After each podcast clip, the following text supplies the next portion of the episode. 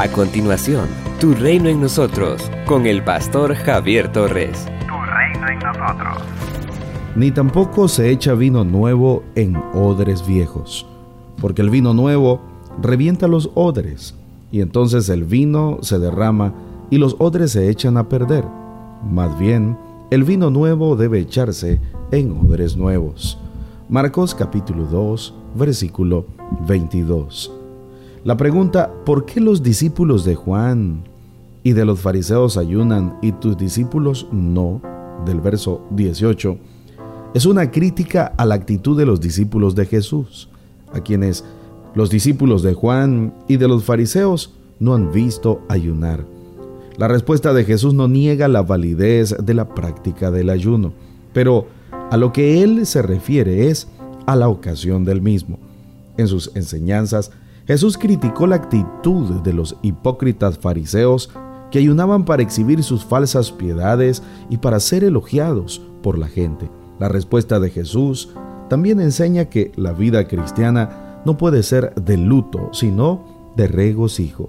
El Señor usó la expresión semita de los hijos del salón de bodas para indicar que aquellos que han sido invitados a las bodas de su amigo están exentos de ayunar mientras dura la fiesta, pero una vez terminado el festejo deben hacerlo.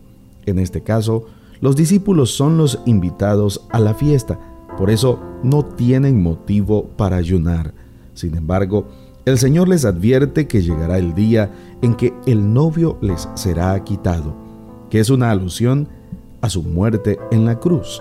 Entonces, ese día ayunarían, pues estarían de luto pero el duelo no durará mucho, pues el Señor se levantó de la tumba y les aseguró la vida eterna. Tenemos un Salvador que vive para siempre. Eso es motivo de gozo constante. Luego, Jesús usa las imágenes del remiendo nuevo y del vino nuevo para indicar que el Evangelio rompe las estructuras de la vida religiosa judía y para recibirlo se requiere de una nueva actitud. El Evangelio, como el vino nuevo, requiere una nueva vasija. Los odres viejos pierden su elasticidad, de modo que al llenarlos de vino nuevo se rompen. El Evangelio no puede insertarse en una religión rígida, llena de leyes que rompen la libertad. La fe en Cristo nunca puede producir una religión de luto de tristeza o de derrota. Jesús vino precisamente para liberarnos de esa clase de vida arruinada por el pecado, para darnos la vida plena.